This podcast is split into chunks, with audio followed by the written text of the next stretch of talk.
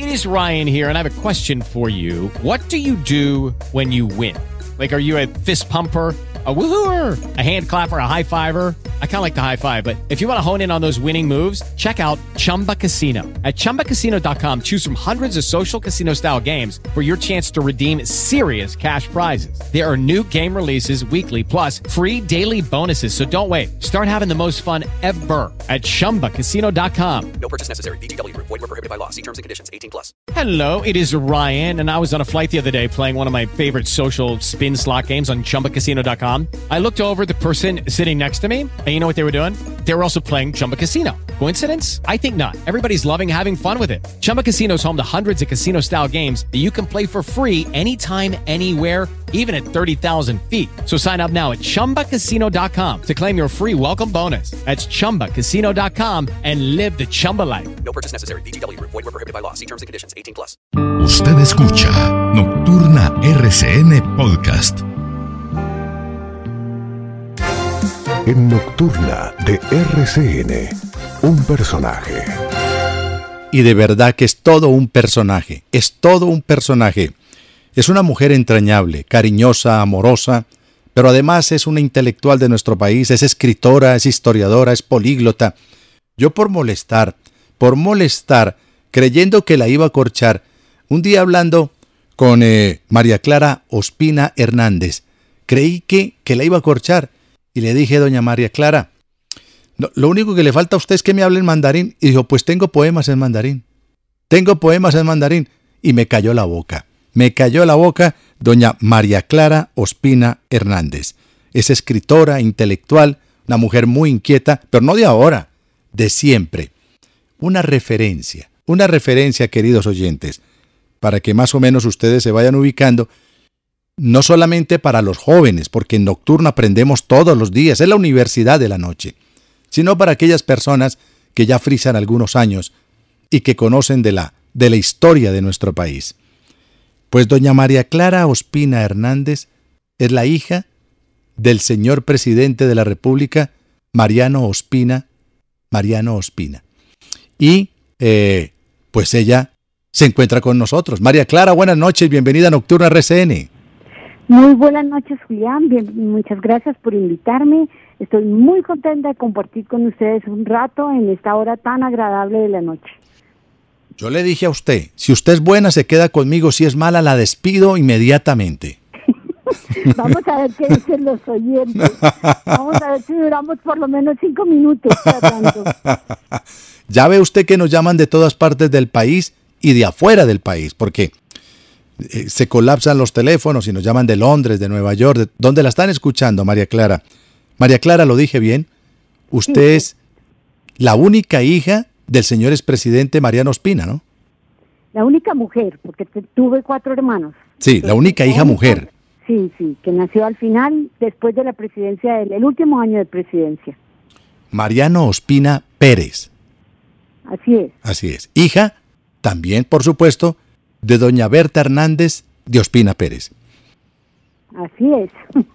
Nacida en Bogotá, por supuesto. Bueno, no, yo nací en Nueva York porque mi mamá estaba en Nueva York cuando yo nací visitando a mis hermanos que habían salido a estudiar fuera del país mientras mi papá era presidente. Entonces eh, yo nací allá y me trajeron a los 15 días. O sea que usted tuvo oportunidad de jugar en, la, en, en el Palacio Presidencial, tuvo oportunidad de correr por ahí por los por esos pasillos, por esos corredores. No, y en esa época se vivía en, en, el Palacio de Nariño, que era... Pero pues no tengo memoria de eso, porque fue el primer año de vida, ¿no? Pero claro, claro, Sí, sí. Pero luego vive usted todo lo que lo que le toca vivir a un expresidente, ¿no? Reuniones aquí, reuniones allá. Ah, no, permanentemente. Era una época, además acuérdese usted que fue la época después del 9 de abril. Sí. Yo nací en el 49, un año después, y muy simpático porque mucha gente me pregunta que si yo fui la que nací el 9 de abril. No, no, mi mamá no estaba teniendo una niña el 9 de abril. me da mucha pena decirles que no, pero no es así. Pero bueno, es, sí es una cosa chistosa que me preguntan. Pero um, fueron 10 años difíciles, difíciles de, de mucho contraste político, de mucha lucha política, de mucha enemistad entre los conservadores y los liberales de mucha violencia. Colombia ha vivido mucha violencia en todas las generaciones, por desgracia. Claro. Y María Clara, que tú, el señor, el señor presidente Mariano Ospina, ¿muere en qué año? Él, él, él, él murió, eh, yo tenía 24, 27 años, en Ah. 1976. En el 76 muere el presidente Mariano Ospina, Os- Ospina Pérez. ¿Y qué recuerda de su señor padre, del expresidente, que algunos lo recuerdan con tanto cariño? Él era ingeniero, ¿no? El ingeniero. Él era ingeniero, era el hombre más amable, más querido, más buenachón, un pacifista. Cuando yo digo eso, la gente piensa, es increíble, pero le tocó el tiempo, uno de los tiempos más álgidos de la lucha entre partidos, pero sin embargo su gran ambición era la paz y era la tranquilidad y era lo que hablaba permanentemente, ¿no? Mm. un católico convencido, un hombre muy amable con las mujeres, un feminista de muchas maneras, eh, un hombre enamorado del campo, el amor, el amor eran los campesinos. Para él no había nada más importante que tratar de ayudar que los campesinos mejoraran en su condición de vida. Era una realidad. Y el otro amor de su vida, pues era mi mamá, naturalmente. ¿Y el otro usted? ¿El otro usted, la única hija mujer? Era la chiquita. Era la, la Benjamina, claro. Claro. La, la chichi, la chichi, porque por ejemplo en, en República Dominicana los chichis son los pequeños, por eso existe un cantante que se llama Chichi Peralta, porque era el pequeño de la familia, era el niño de la familia. Entonces le decían, ahí viene Chichi, y el que apellido es Peralta, pues que se quedó Chichi Peralta. Sí, El- yo eh, no sabía, claro. qué divertido. Claro, el dominicano, el dominicano. Eh, Y usted era la chichi de, de los Mariano, de los, de los Ospina Hernández. Pero, María Clara, ¿y qué recuerda usted de su padre, aparte de ser un hombre enamorado y, y con el corazón partido por los, por los campesinos? ¿Qué recuerda usted así de, del expresidente Mariano Ospina? No, a mí como hija, pues me parecía el hombre más buen mozo que, que, que existía sobre Ah, la en, tierra. en lo físico, en lo físico, usted, uy, mi papá es muy bien parecido. Tremendo. Como dicen las señoras de Medellín, de muy buen ver. No, no, no, no, eso era el hombre más buen mozo, más elegante, eh, con ese pelo blanco. Cuando yo nací, él ya tenía el pelo completamente blanco. Fantástico, fantástico. Me, me encantaba verlo montar a caballo. Yo aprendí, yo no recuerdo haber aprendido porque siempre me pareció estar en un caballo al lado de él. Y su valor, su constante valor, su conocimiento de historia, su conocimiento, su, su encanto por la lectura, por los libros, eh, por charlar con la gente, por salir al campo, por salir a compartir su ruana, el olor a chivo de la ruana que usaba. ¿Olor a chivo? Ah, claro, porque era Entonces olía muy bueno. Uf, delicioso, porque eran las ruanas, las ruanas recién cargadas. Mm. En Boyacá, Boyacá, nuestros paseos por todo Colombia, visitando de punta a punta, por tierras y por carreteras que no eran pavimentadas, porque en esa época prácticamente no había carreteras pavimentadas. Mm, Entonces, todo eso, ¿no? claro. Contacto permanente con la tierra. María Clara, cuénteme algo, una anécdota, una anécdota de su padre. No necesariamente cuando dijo la vida se va por este camino, no.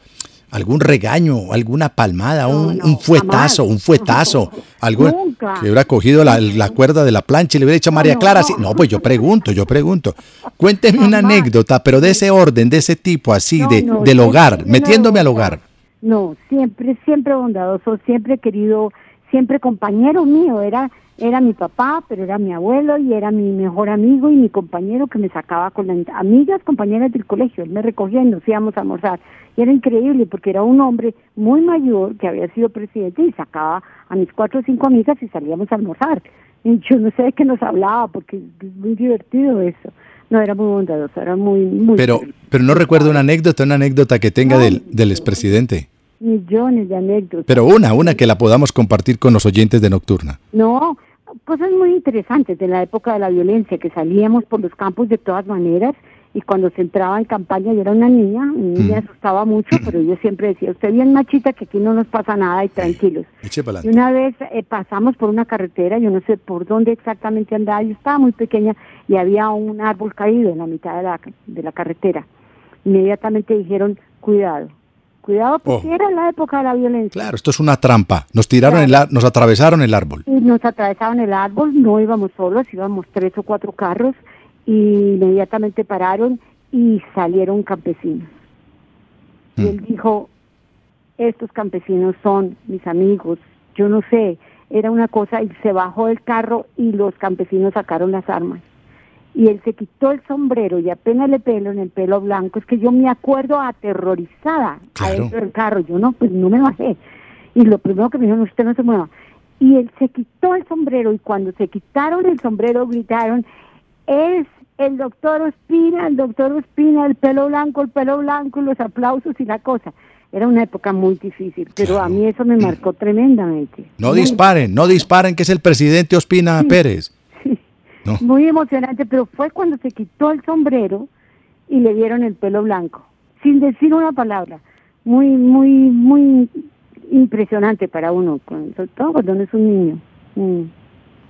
Un regalo que recuerde que le dio el presidente que, que usted diga, "Oh, esto, esto, esto me movió las fibras más íntimas. Un regalo, un- precisamente ahora que estamos en- entrando a diciembre, un regalo de Navidad, María Clara. No, no, no tanto eso, sino eh, compartía los libros conmigo y me dejaba los libros más interesantes al, al lado de mi cama. Yo ya sabía que era un regalo de él. Me acuerdo muy niña que me regaló la María y fue tan emocionante, ¿no? Y compartirla con él. Y otra cosa que siempre recuerdo, entraba a mi cuarto y se sentaba conmigo a- para que yo me durmiera, se sentaba en un asiento al lado, me cogía la mano y rezábamos el Padre Nuestro. Y luego se ponía a recitar y yo me acostaba oyéndolo recitar poesía. Eso pues muy lindo me marcó, por eso escribo poesía.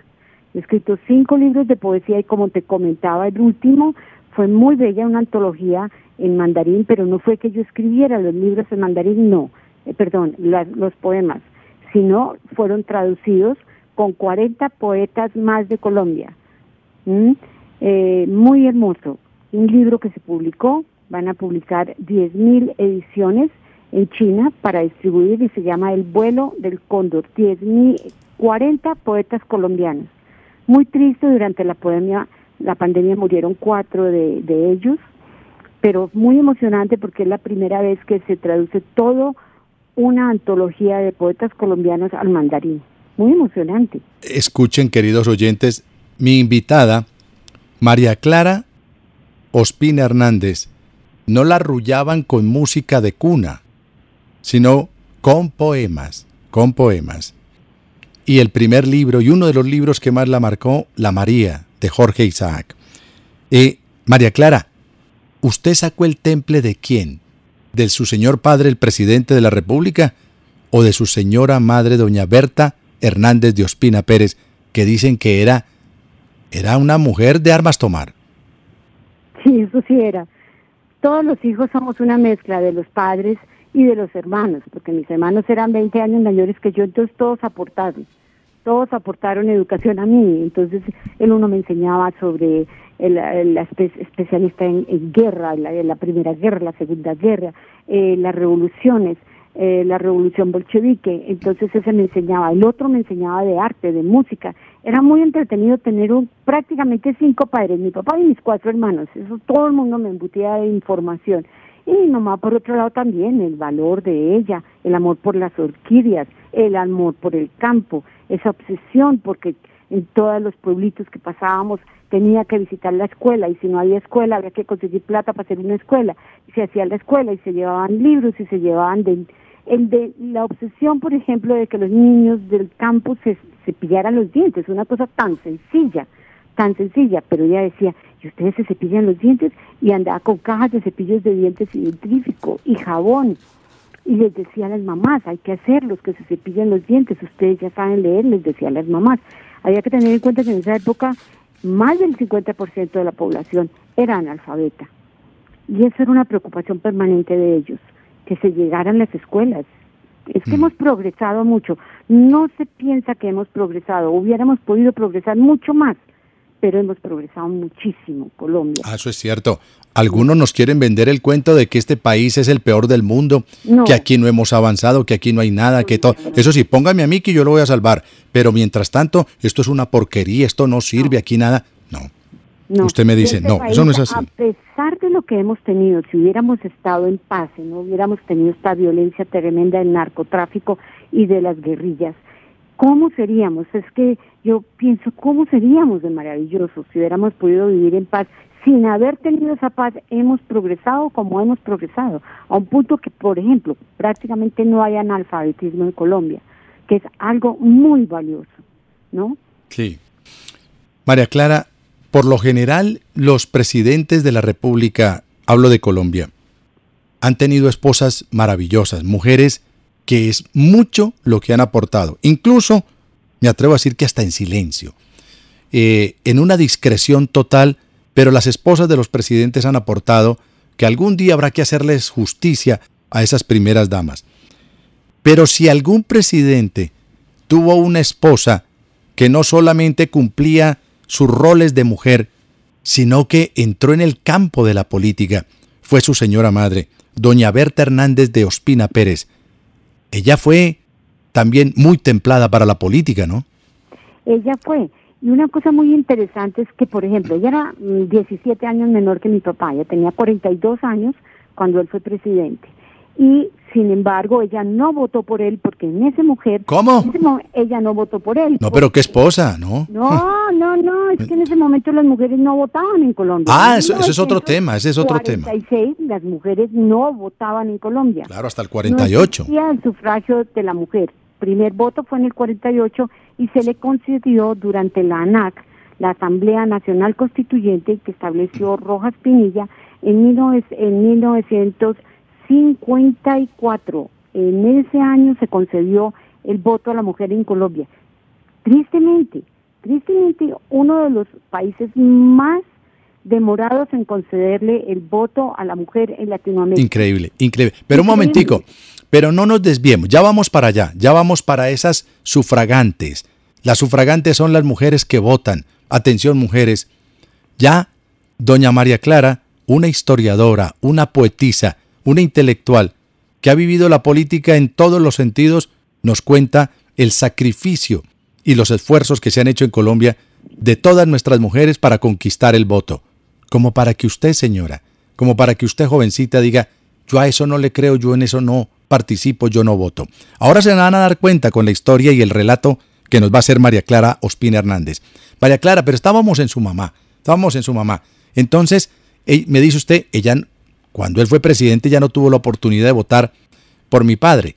Pero cuénteme de cosas políticas de ella, de doña Berta Hernández. por ejemplo, eso, ahí se inició. Ella desde siempre, desde niña, había querido ser igual a los hombres. Ella no aceptaba que fuera tratada diferente a los hombres. Nació en 1907 y ya en ese momento a sus hermanos los mandaban a las mejores universidades en Europa y a las niñas las mandaban a un convento a que aprendieran a bordar y a tejer y les dieran un título que no era ni siquiera bachiller. Mm. Y pues las iban y las paseaban un añito por Europa para que se culturizaran un poco, pero de ahí no pasaban. Y ella se negaba, ella se negaba totalmente. Cuando él fue electo presidente, llegaron a un acuerdo de que él la dejaba asistir a los consejos de ministros, pero no podía participar, no podía decir nada. Usted, se, usted está ahí, pero calladita.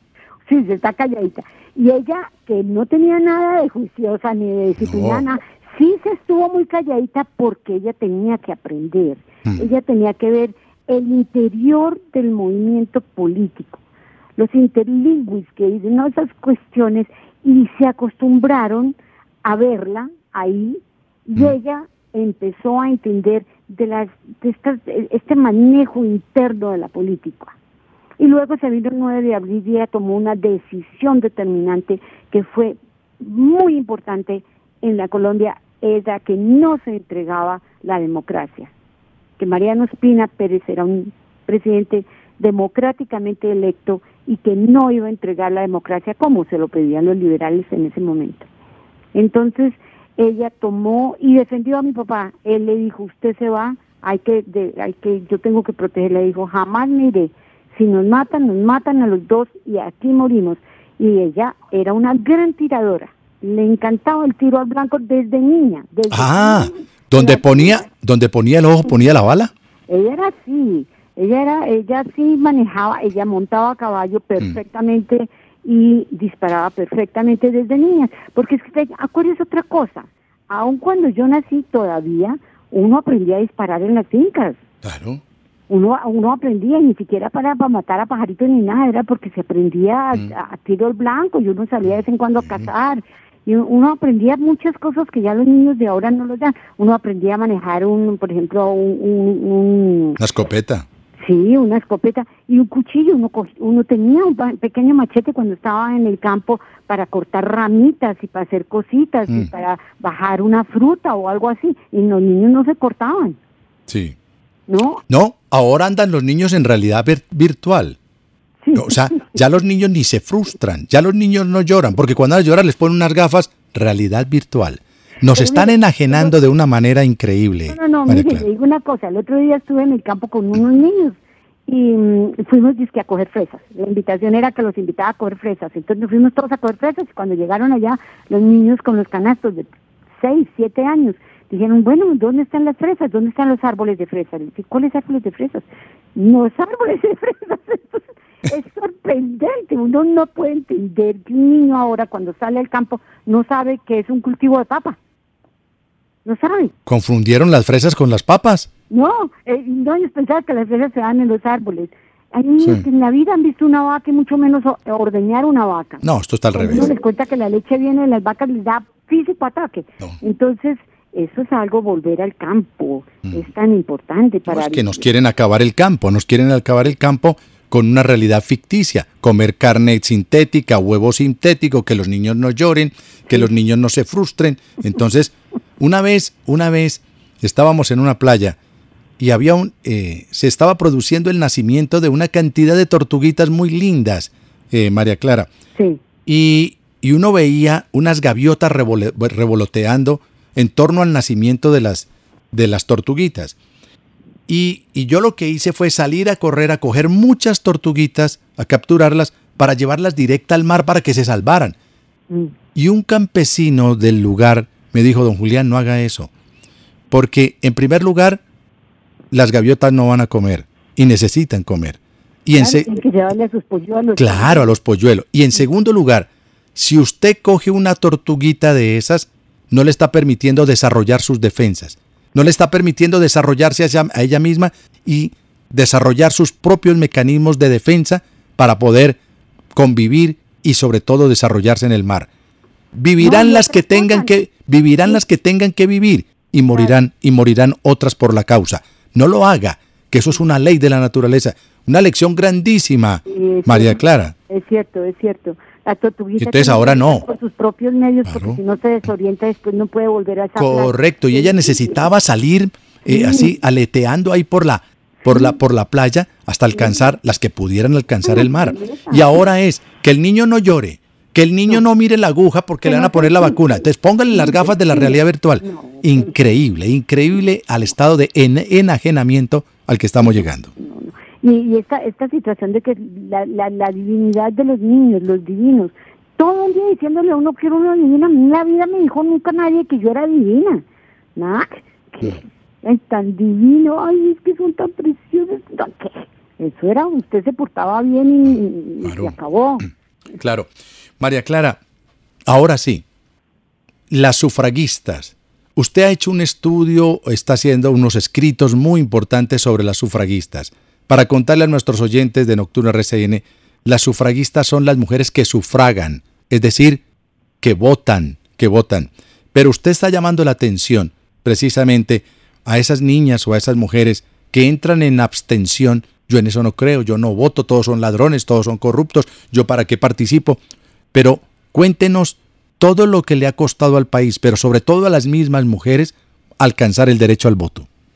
No, es que la mujer, la mujer desde la prehistoria, desde el comienzo de la historia, no tuvo derechos. La mujer fue un ciudadano de segunda. La mujer fue prácticamente una esclava. Ella no se poseía ni a siquiera a sí misma. El cuerpo y el alma de la mujer pertenecían al hombre.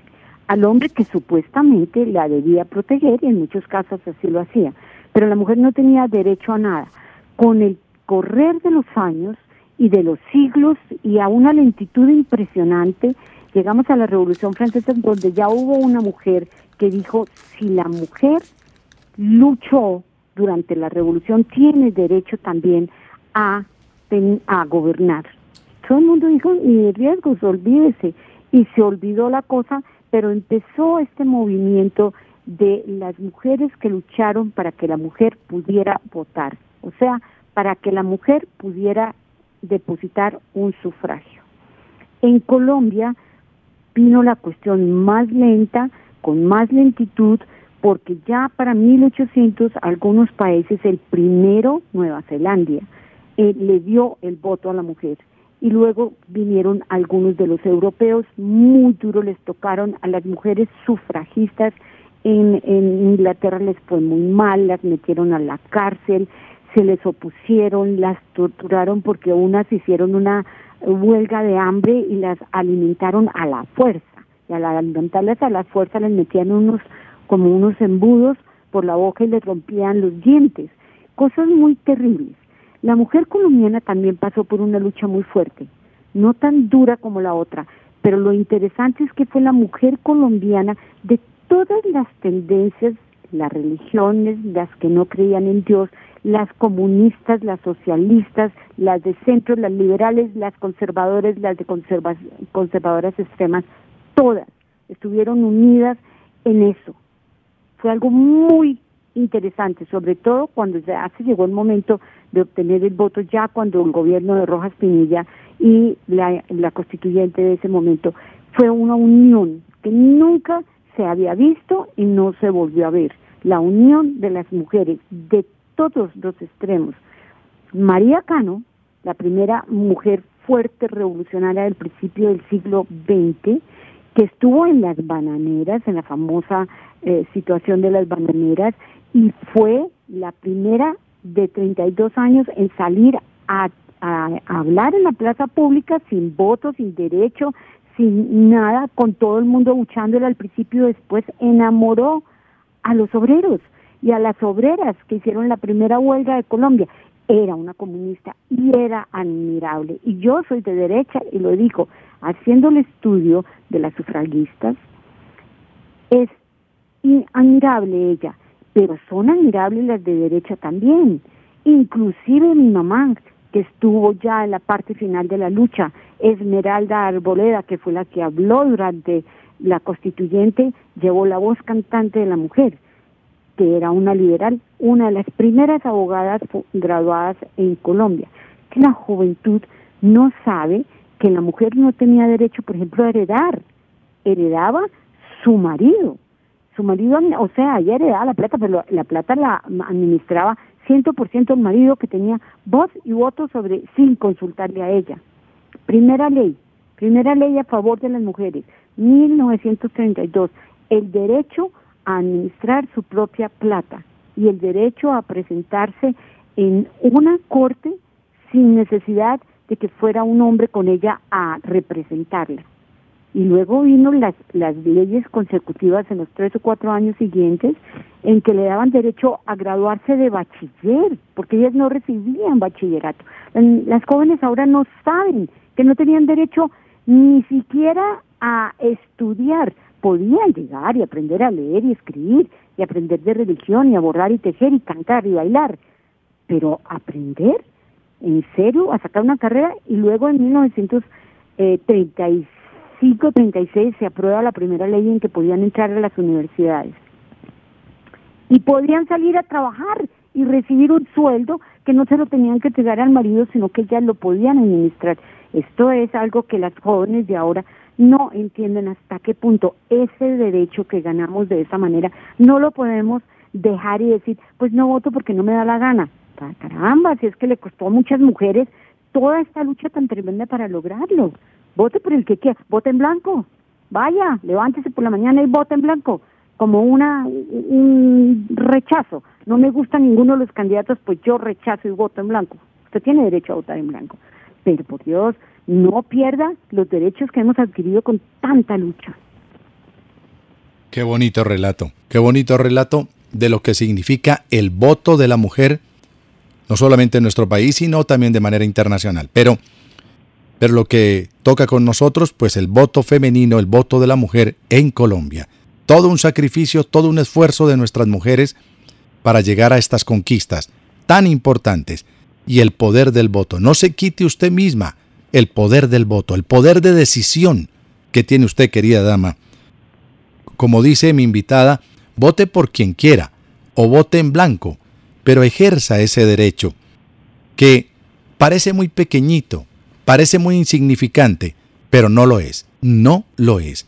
Si las mujeres se unieran, este país tendría una presidente mujer, que hace rato la necesita Colombia.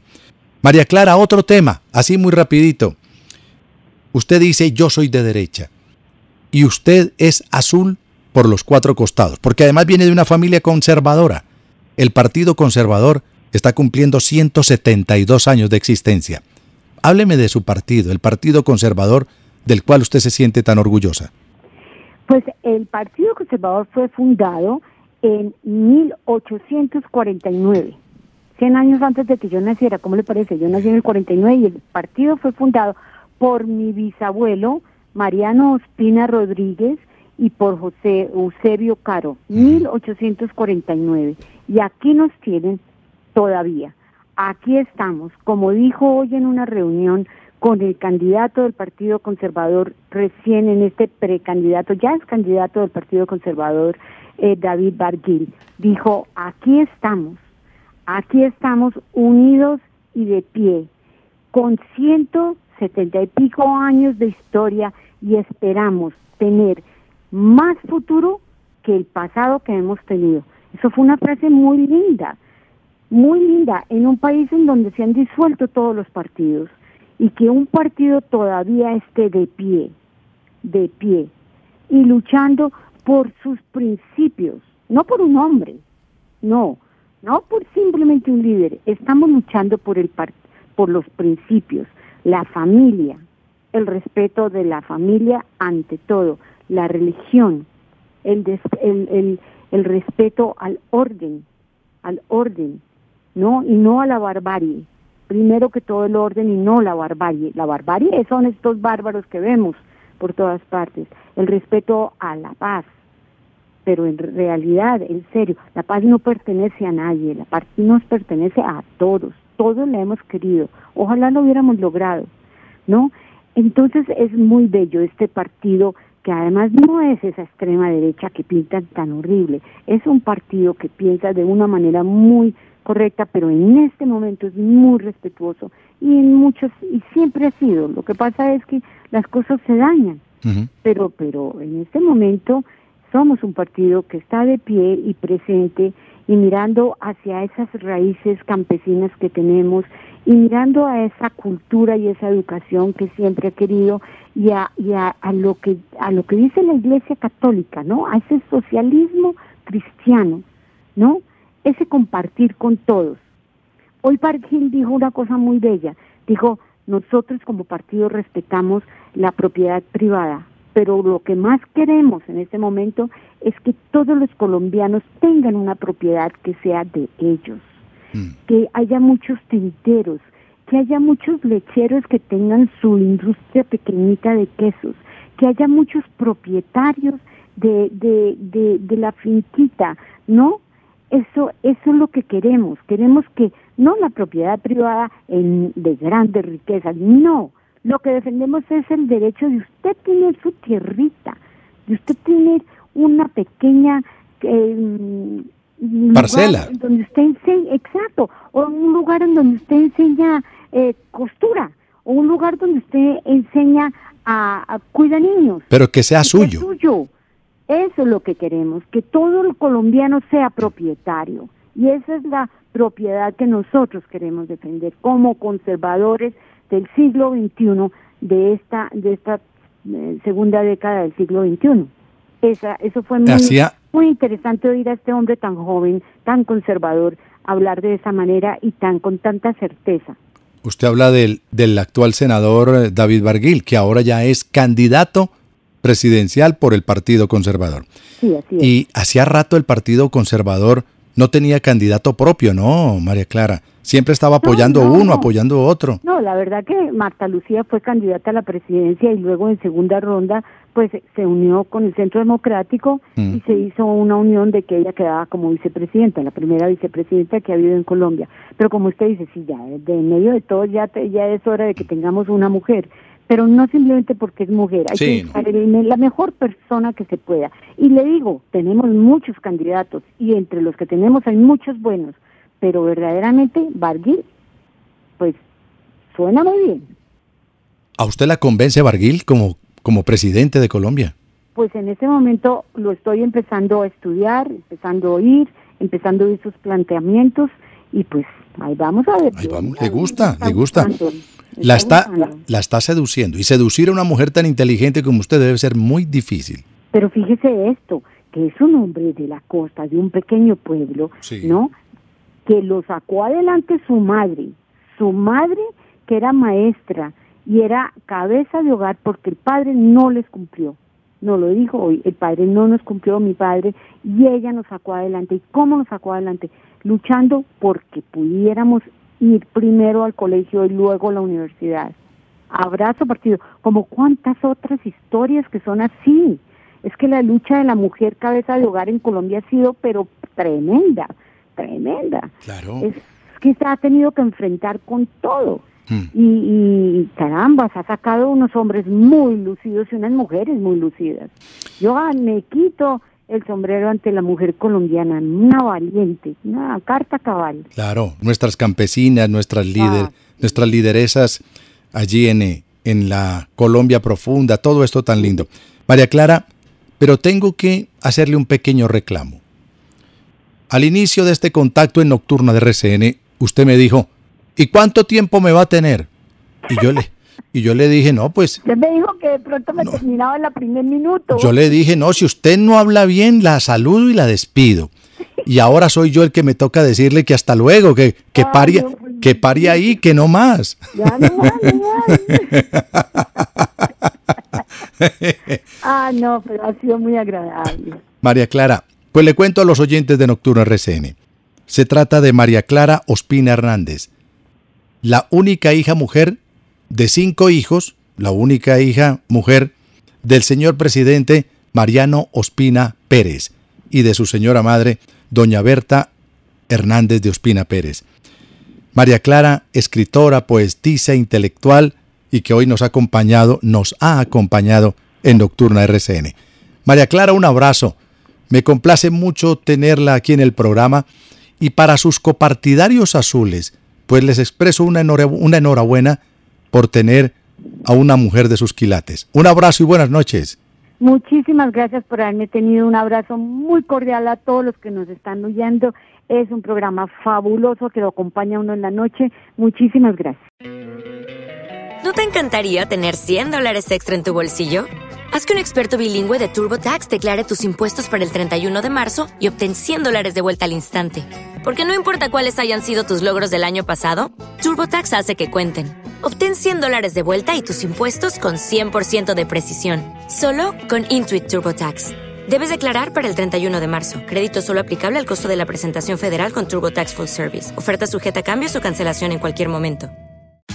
Tax day is coming. Oh, no. But if you sign up for Robinhood Gold's IRA with a 3% match, you can get up to $195 for the 2023 tax year. Oh, yeah. Sign up at Robinhood.com slash boost by tax day to get the biggest contribution match on the market. Subscription fees apply.